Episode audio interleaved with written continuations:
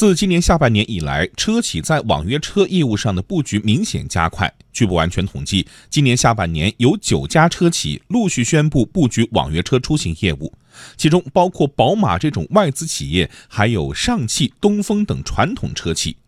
车企纷纷进军网约车市场，是焦虑还是另有所谋呢？数据显示，仅2017年，中国网约车市场的交易规模就已经超出世界其他各国的总和。预计到2020年，中国网约车市场规模将达到720亿美元，出行服务将为汽车行业贡献22%的收入和30%的利润。在中国汽车流通协会副秘书长郎学红看来，如此庞大的市场容量。作为出行载体的汽车制造商，自然不会放弃。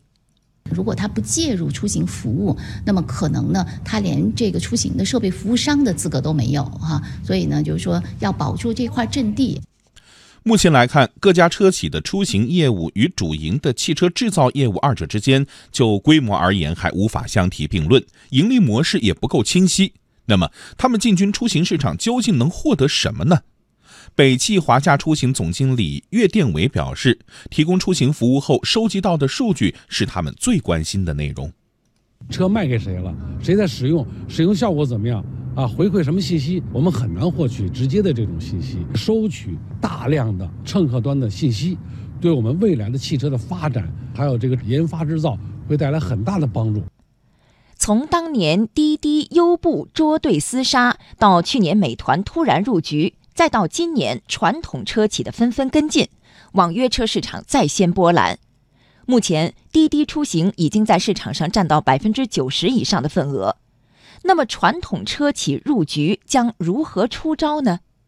不难发现，吉利的曹操专车、北汽的华夏出行以及上汽的出行服务，全都采用新能源车运营。由于车辆和司机的成本都由公司承担。车企开展的出行业务实际上属于重资产运营，无力再去烧补贴竞争。使用新能源汽车降低成本，成为了他们的一项重要竞争策略。北汽华夏出行总经理岳殿伟：新能源汽车使用成本是我们燃油车成本的三分之一。很低廉，可以大大降低我们的运营成本，也降低乘客的使用的价格。所以这个来讲，也是我们主机厂啊，啊纷纷采用这个新能源汽车主要的原因吧。此外，打差异化、寻找细分市场，也是车企手里的另一张牌。而面对新来的挑战者，有网约车企认为，车企和他们之间其实并不是完全的竞争关系。移动出行市场呢，还是很大的。那么老百姓的出行需求呢，也是多种多样的。我们也是欢迎更多的企业能够投入到这个行业里边，为广大的用户呢去提供这种呃更丰富多样的出行服务。